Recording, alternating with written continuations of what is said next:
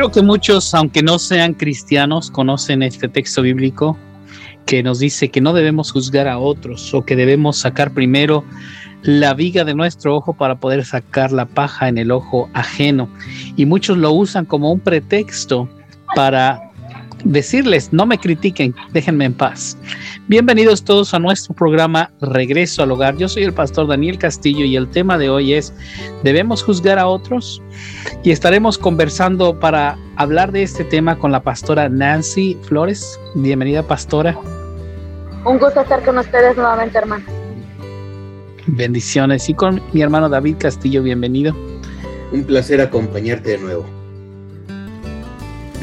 Amén. Bueno, pues vamos a abrir nuestras Biblias y vamos a ver realmente de qué se trata este pasaje. ¿Debemos juzgar a otros? ¿Podemos juzgar a otros? ¿O a qué se refiere la Biblia? ¿A qué se refiere nuestro Señor Jesucristo?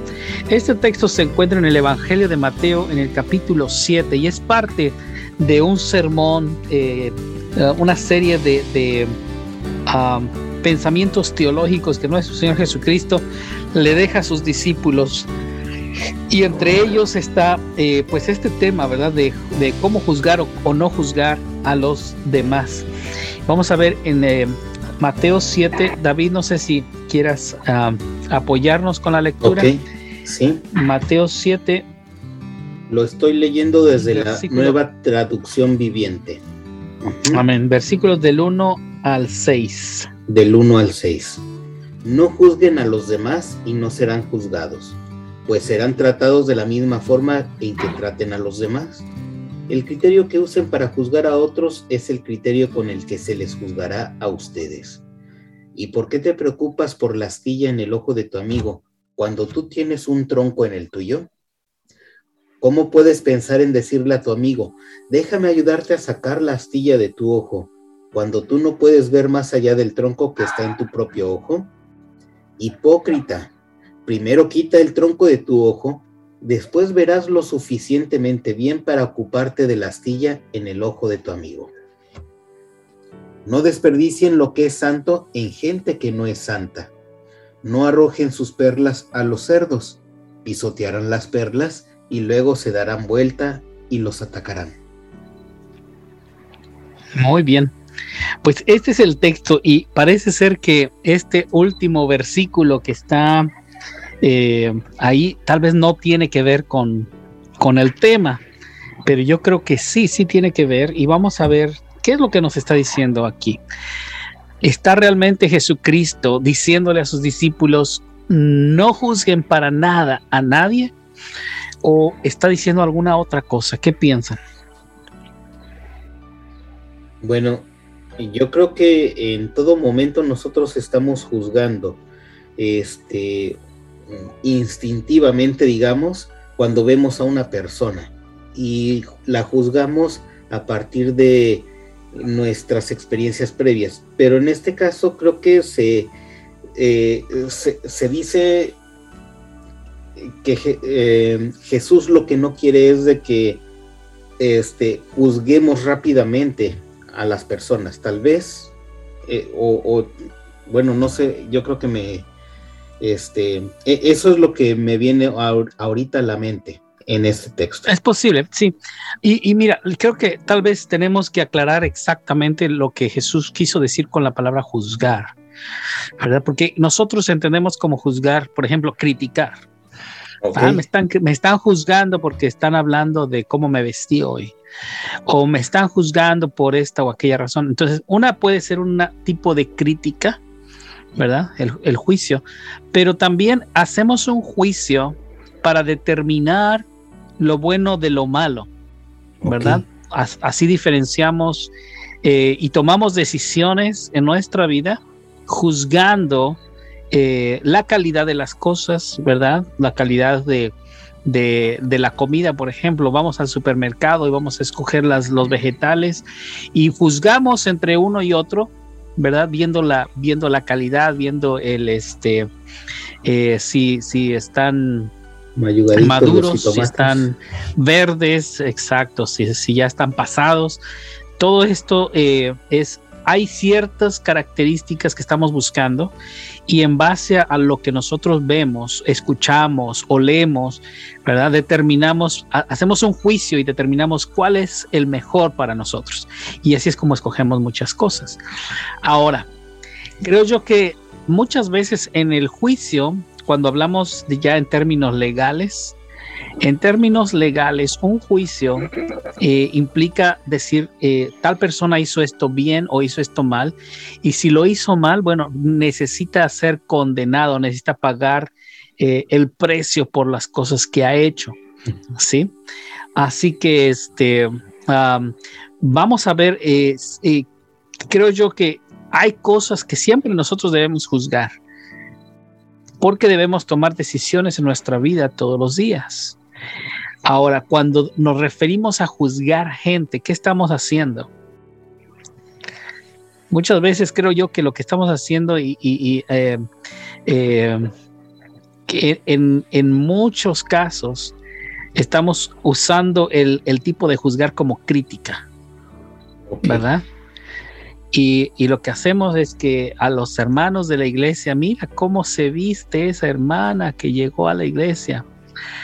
O mira, este, fulano es este muy buen cantante, canta muy bonito en, las alabanzas, pero fulano, uy no, qué feo canta. La hermanita parece que, atropellaron al pobre perrito que, que como aúlla la, la hermanita. Y ese es un, tipo de juicio también, una crítica. Ahora, ¿qué es lo que... Sí, pastora. Yo creo que en muchas ocasiones este, nos sobreestimamos, digo, no está mal que lo hagamos, pero creo que también debemos de considerar un límite. A veces anteponemos muchas cosas y decimos, es que mi familia es mejor, este, mi ministerio es mejor, eh, mi servicio a la iglesia es mucho mejor, ¿no? Y ponemos mucho en tela de juicio eso, es que yo hice, es que yo trabajé, es que yo aporté, es que siempre hemos estado nosotros y siempre es mi familia, ¿no? este, y cuando los demás. Entonces, yo creo que eh, el acompañar a la, a la congregación, a, la, a, las mismas familias, nos va a ayudar a que eh, dejemos de hacer también eso, porque ponemos esta parte de decir, como yo soy mejor, pues quiero que los demás sean igual, y no lo estamos haciendo conforme al carácter de, de, de Cristo, de Jesucristo sino que lo estamos haciendo conforme a, mi carácter, ¿no?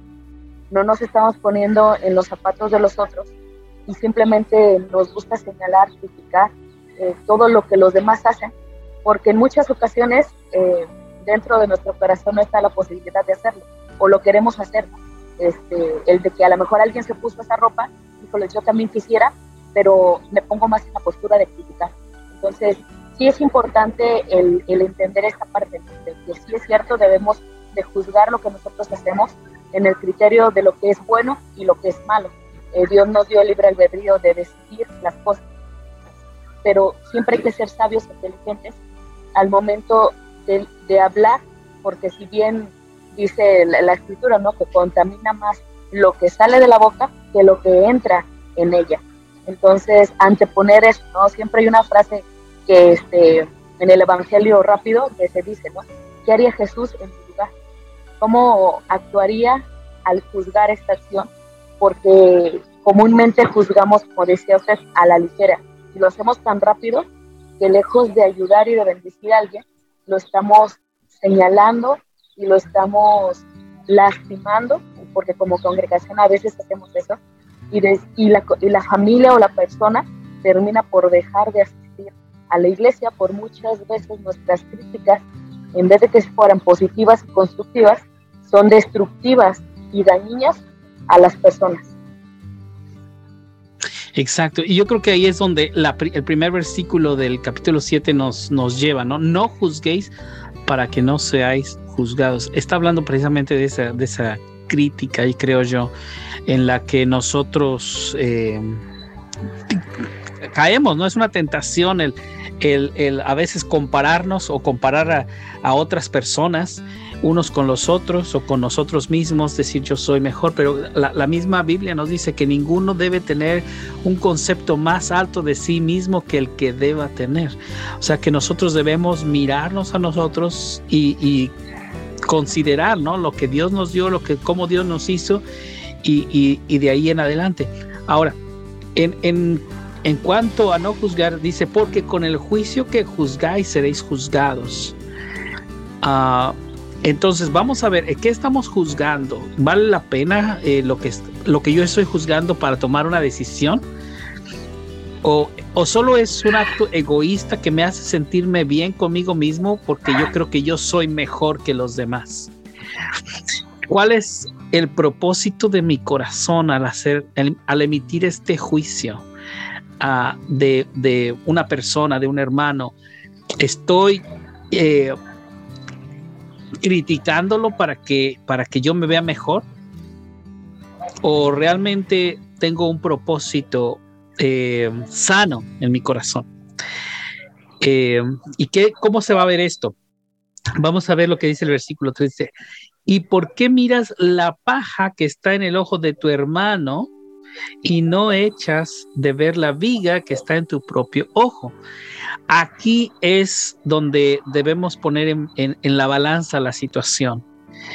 Yo estoy hablando de mi hermano porque yo veo que yo veo que a lo mejor sus hijos son muy ruidosos en la iglesia. Yo creo, ay, el hermano no les, no los no les pone un alto, no les, no les reprime, eh, debería enseñarlos mejor, disciplinarlos.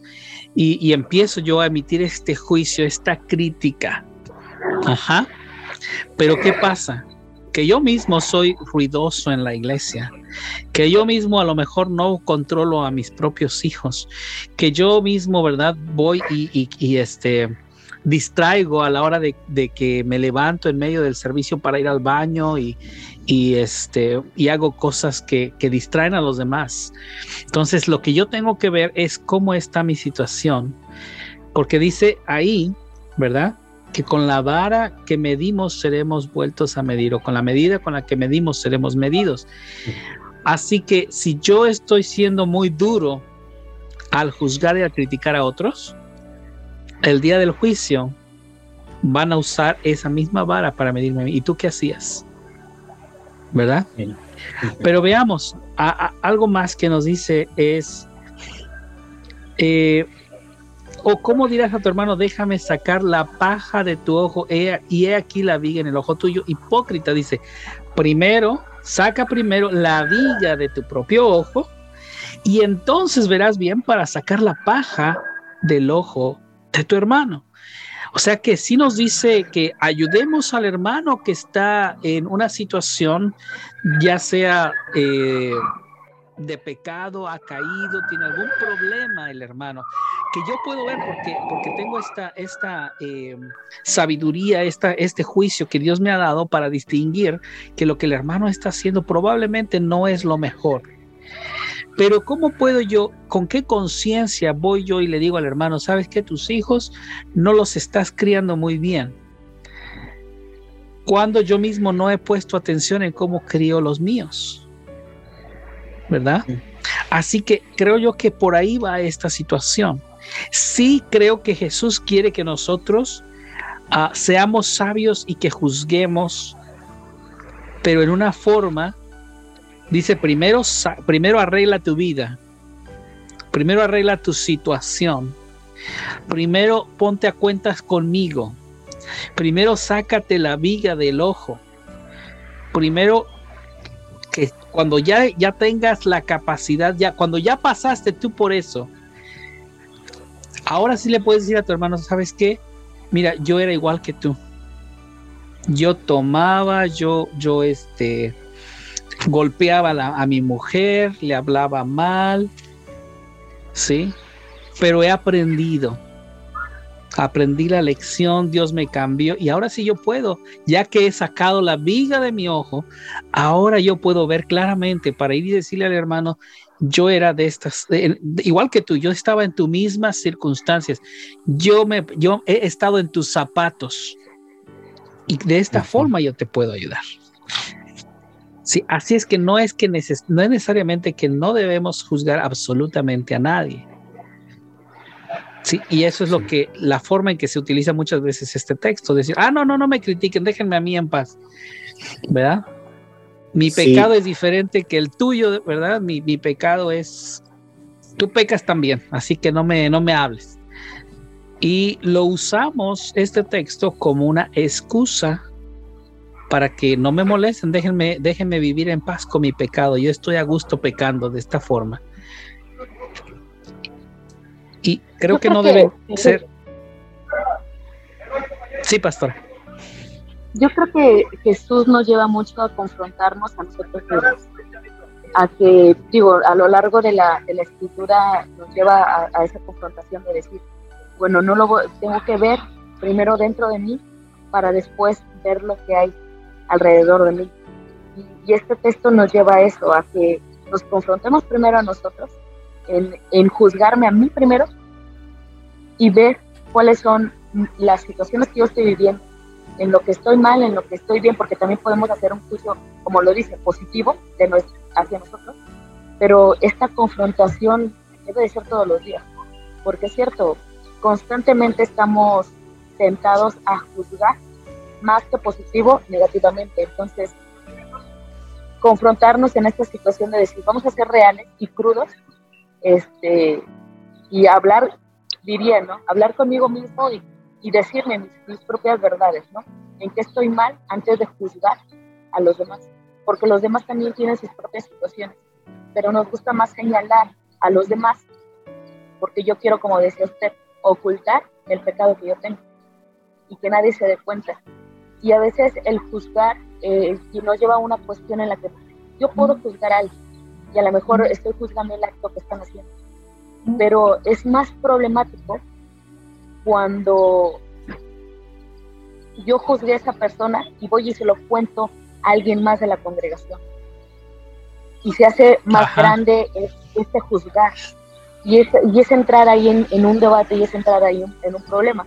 Porque la misma escritura nos dice que debemos de hacerlo con la persona y es un proceso lo que nosotros hacemos, pero a veces nos saltamos todo ese, ese protocolo que nos dice la Biblia y nos vamos con la congregación, incluso hasta con el pastor y a veces hasta con las autoridades, porque yo estoy llevando el juzgar más allá de lo que yo debería de haber hecho primero, acercarme con el hermano o acercarme con, con la persona y decirle, sabes que mira, he notado esta situación y hacerlo de esa forma amorosa, de esa forma en la cual haya temor también al hablarlo, pero lo hacemos todo eh, al revés en Creo que este eh, en ese caso que nos dice la pastora Nancy, eh, puedo entender de alguna de otro punto de vista el ama a tu prójimo como a ti mismo.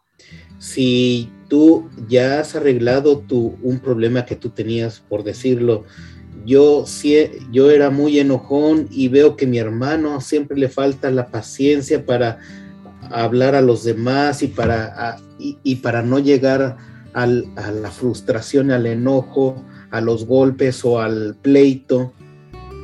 Yo puedo decir entonces, hermano, ¿sabes qué? Este, veo que tienes este problema y yo entiendo, yo comprendo tu situación y es eh, eh, hemos juzgado que ese hermano tiene un problema y ese es, ese es el juicio que tal vez tenemos que hacer.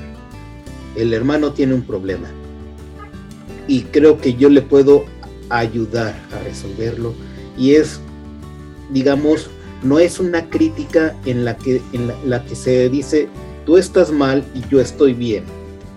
Porque esas críticas... Es una crítica destructiva. Destructiva. Más bien es, oye, tú estás mal y yo creo que te puedo ayudar. Y es encontrar una solución y no nada más decirle, tú estás mal. Ajá. Y este creo yo que cuando alguien viene y nos dice, tú estás mal, ya inmediatamente nos ponemos a la defensiva. Sí. Entonces, Pones una eh, barrera ahí. que, creo yo que muchas veces la forma en que nosotros podemos realmente ayudar a alguien es decirle, sabes que yo he pasado por lo que tú has pasado. y estoy aquí para ayudarte. Y creo que a veces no hacemos eso, ¿no?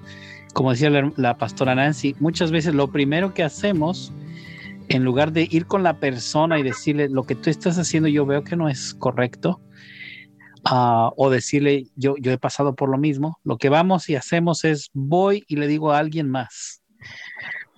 Y se convierte en un chisme, ¿verdad? Exacto. Se convierte en, eh, pasa eh, por todas partes y la persona termina enterándose después de que ya toda la iglesia, la congregación o, el vecindario, ¿verdad? Ya saben eh, el problema que esta persona tiene. Y, creo que ahí nosotros, no nos gustaría que las cosas fueran así cuando nosotros tenemos el problema, ¿verdad? Y precisamente en este mismo contexto, lo que, lo que decía David, ¿no? Este, em, em, de, amar a, otros como uno mismo, eh, aquí lo, que Jesús menciona es conocido como eh, la regla de oro. Dice que todas las cosas que queráis que los hombres hagan con vosotros, así también vosotros haced vosotros con ellos, porque esto es la ley y los profetas. ¿Cómo quieres que te traten cuando tú estás equivocado, cuando tú estás en un error, cuando lo que tú estás haciendo eh, está mal? ¿Quieres que la gente hable de ti? ¿Quieres que la gente te venga y te, regañe? ¿Verdad?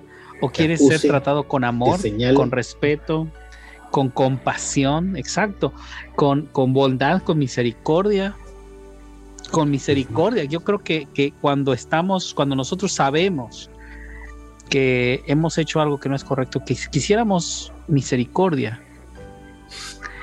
Y, uh, y así que si nosotros quisiéramos misericordia para nosotros cuando nos hemos equivocado, cuando alguien se ha equivocado, nosotros debemos también hablarles con compasión y con misericordia, ¿no? Estábamos leyendo en el Evangelio de Mateo en el capítulo 7 y en, esa porción menciona un último versículo que parece que no tiene nada que ver con esto de juzgar a otros y de sacarse la viga del ojo para poder ayudar al hermano que tiene una paja en el ojo suyo. Ah, y el, el versículo 6 nos dice, no des lo santo a los perros, ni eches vuestras perlas delante de los cerdos, no sea que las pisoteen y se vuelvan y os despedacen. Y parece que es una pequeña parábola de un versículo y que aparentemente no tiene mucha relación con el tema de juzgar a los demás. Pero cuando nosotros emitimos un juicio y le damos un valor, ya sea positivo o negativo, a lo que una persona hace, y vamos con esa persona, ¿verdad? Y le decimos, mira, yo quisiera eh, compartir contigo que yo he pasado por lo mismo que tú, yo he, yo este, he sufrido lo mismo que tú y, quisiera compartir contigo la escritura que dice eso, ¿verdad? estamos ahí poniendo las perlas preciosas de la palabra, de la escritura y de nuestra experiencia ante los demás, pero no todos tampoco están dispuestos a recibirlo. Entonces, ahí por eso nos dice, mira, también párate si, si, si, si las perlas que tú tienes eh, no van a ser bien recibidas, déjalos. No des las perlas, no pongas noches tus perlas delante de los cerdos, no sea que las pisoteen y se vuelvan y os despedacen. O sea, que aquella persona que le diste el consejo se va a venir en contra tuya y te va a decir, no te metas en mi vida y, ¿verdad? Entonces, eh, también esa es otra razón para a veces no juzgar, ¿sí? No emitir este juicio eh, con personas que no van a valorar este juicio. Ahora, regresando al tema de, que este, tratemos a todas las personas como queremos ser tratados, que es la regla de oro, eh, creo yo que lamentablemente, no solamente en el mundo en general, pero tristemente, mucho se ve en la iglesia que es donde más se juzga a otros y donde este pues gente sale lastimada. Y David, creo que tú tienes algunas historias que, ah, sin decir nombres ni lugares, eh, puedes compartir con nosotros de cosas que han sucedido en las iglesias. En una iglesia, este, hubo en dos ocasiones, pero voy a mencionar uno. una hermana este, tuvo una hija estando soltera. Y la verdad fue, este, eh, yo no sé la historia completa, porque lo tuvo, cuando lo tuvo, como, lo, tuvo su, a su hija. Pero yo sé que ella quiere mucho a su hija y quiere mucho también al Señor y, el, y ha estado siempre buscando servirle. Y en la iglesia este, tuvo, este, estuvo a cargo de, de, un, este, de un ministerio. Y muchos hermanos por el hecho de que su, había tenido una hija eh, estando soltera. Fuera del matrimonio. Fuera del matrimonio. Y este, y, peor aún, este, eh, no, no, no se había casado después y, digamos, nadie conocía quién era el padre. Pero e, esto, digamos, no le, impedí, no le impedía a ella seguir sirviendo a Dios, y ofreciendo sus talentos para servir en la iglesia. Pero muchos hermanos le faltaban el respeto, digamos, ignorando lo que ella decía, lo que ella proponía, lo que ella se esforzaba en hacer. Este, era considerado como, como de poca importancia, como que nadie lo dijo, como que ah, este sí. Y, era, precisamente eh, estando en eso. Su hija ya tenía, para cuando aceptó el ministerio, tenía como 3, 4 años. Ya había pasado tiempo, pero seguía ese estigma contra ella. Claro.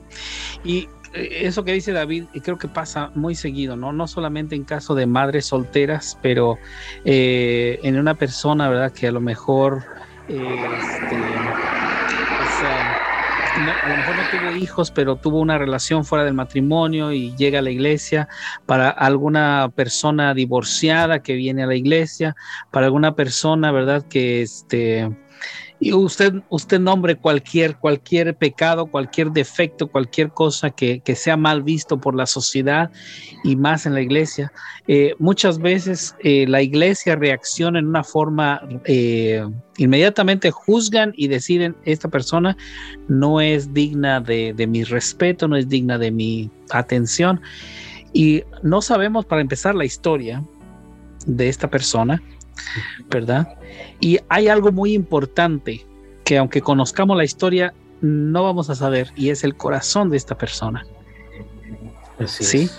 Eh, y nuestro Señor Jesucristo, en cada historia que nosotros vemos que tuvo alguna interacción con los seres humanos, ¿verdad?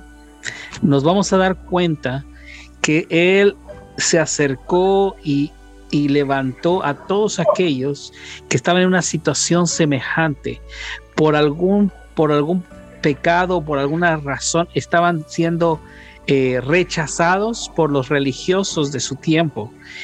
Y Jesús les sanaba, Jesús les levantaba, Jesús los ponía sobre sus pies y Jesús los puso a ministrar todas estas personas, todas estas mujeres, ¿verdad? Esta mujer que lava los pies de Jesús en la casa del fariseo y el fariseo le dice, uh, si Jesús fuera profeta, si Jesús supiera qué tipo de mujer es esta, no dejaría que ni que se le acercara. ¿Y qué es lo que dice Jesús, verdad? Bueno, eh, esta mujer, eh, desde que yo llegué, tú no me ofreciste ni agua para lavarme los pies. Y esta mujer no ha parado de lavar sus, mis pies con sus lágrimas. ¿Sí? Dice que al que mucho se le perdona, mucho ama. Y a esta mujer dice, se le ha perdonado mucho. Entonces, lo que ha pasado en el corazón de estas mujeres y, de las personas que están en la iglesia y que, y que tal vez han pasado por alguna situación como esta, ¿no? Este, algún divorcio, alguna, eh, eh, tener algún hijo fuera del matrimonio, alguna otra situación están en la iglesia porque han venido a buscar una restauración.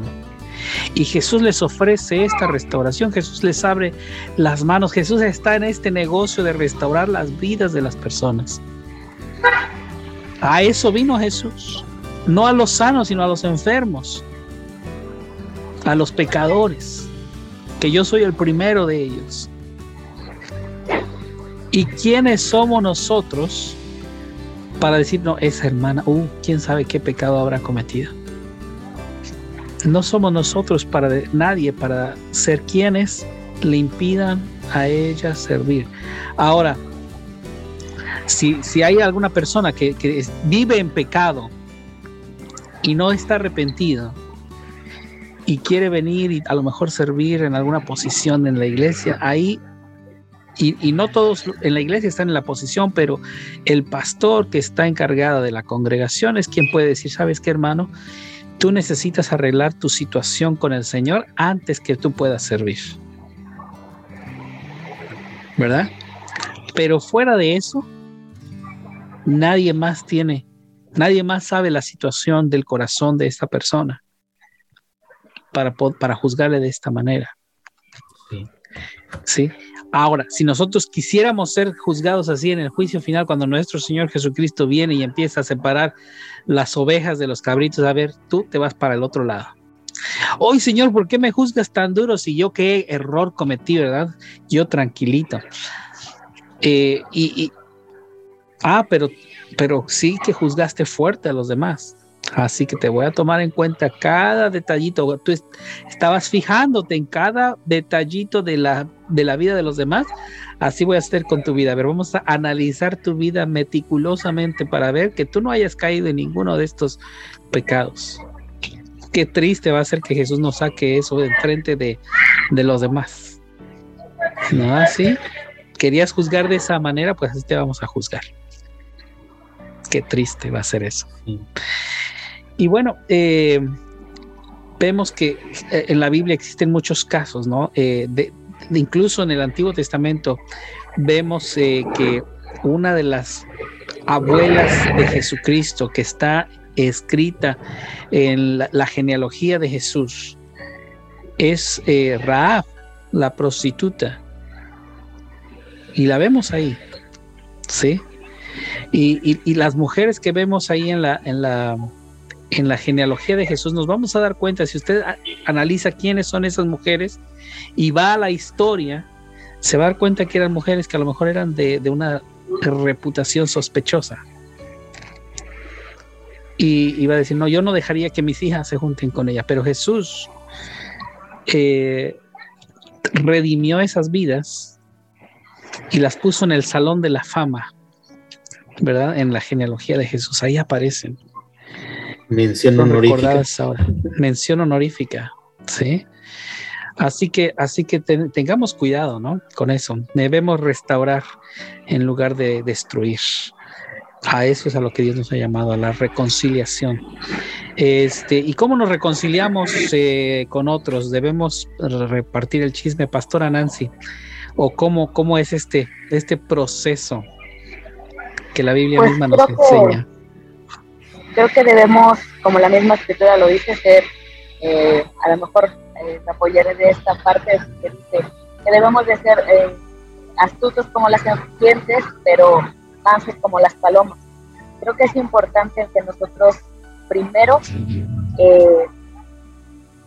podamos estudiar bien la situación, ir, si bien a los pies de, de Jesús y decirle, Señor, dame sabiduría, inteligencia para poder acercarme a este hermano o a esta familia y poder ayudarles para que lo tomen de esta forma positiva y podamos crecer juntos para poder eh, solucionar esta, esta situación. Eh, si bien después de este tiempo a lo mejor de, de oración y de comunión con el Señor, el poder acercarnos con la persona, este, el poder hablar con ella, obviamente con las palabras adecuadas, eh, en el lugar adecuado también, y poderle decir, sabes que mira, mi corazón tiene que sentir, eh, no quiero que, que, pases por una situación mala, este, yo creo que Dios nos dará las palabras, nos daría la, sabiduría para hacerlo, pero el acercarnos a, a, la persona, si en algún momento tal vez este hermano, esta persona no lo entendiera, pues acercarnos con alguien más y decirle, mira, está mi experiencia, este, de lo que yo viví o de lo que yo he pasado y, pues eh, nos acercamos a ti para poder este, prevenir que llegue esta situación. Y ya si en alguna ocasión, pues, o en este caso no, no sería de esta forma, pues como la misma Biblia lo dice, en ese paso a paso, si no te hizo caso, yendo tú, y si no te hizo caso, yendo con algún hermano, pues entonces yendo con las autoridades de la iglesia, este, para buscar una situación. Obviamente lo que nosotros queremos como, hermanos, como comunidad, es que ninguna persona eh, se pierda, sino que al contrario, busquemos día a día el ir creciendo, busquemos día a día el, aumentar nuestra fe, nuestra seguridad con el Señor, pero sobre todo nuestro compromiso de amor al prójimo, porque si en algún momento yo estuviera mal, me gustaría que alguien se acercara y hablara conmigo y me dijera, eh, porque sé que tiene ese amor en Cristo, porque sé que tiene ese interés en que mi, alma no se pierda. Y yo creo que esa es la parte más importante. Si es para juzgar negativamente, yo creo que el mejor eh, orar y decirle, Señor, quítame estos pensamientos, Señor, ayúdame a no actuar de esa forma con, mi hermano, con, con esta persona, y llévame a que pueda obrar en bendición, amando a mi prójimo como a mí mismo.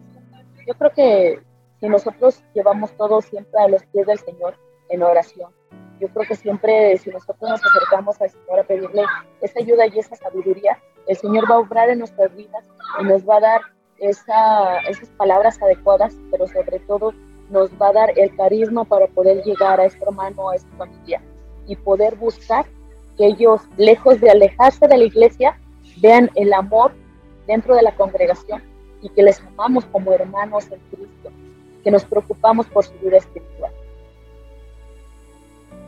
Amén. Bien, pues creo yo que ahí está claro lo que debemos hacer todos como cristianos. y como decía este texto, ¿verdad? Primero saca la viga de tu ojo. Vamos a orar y vamos a pedir que Dios quite de nuestra, eh, de nuestra vida cualquier viga, cualquier estorbo y que restaure nuestra propia vida y de esta forma nosotros vamos a poder restaurar a otros una vez que nosotros hayamos pasado por esta situación. Eh, así que vamos a orar, les invito a que oren conmigo en esta tarde. Padre, si tú estás con nosotros eh, en, medio de nuestros más difíciles momentos, yo te pido, Señor, que eh, nos quites y nos limpies de todo el pecado, de todo lo que nos pueda estorbar, Señor, para que cuando nosotros emitamos un juicio sea un juicio justo, sea un juicio compasivo y misericordioso y que nosotros, lejos de destruir a otros, podamos ayudarles a construir y a restaurar sus vidas. Te lo pedimos en el nombre precioso de Cristo Jesús. Amén.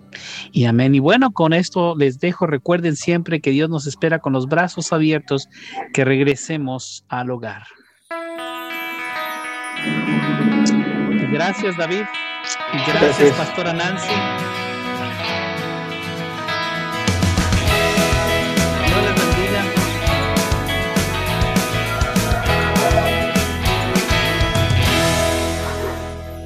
Nos vemos la próxima.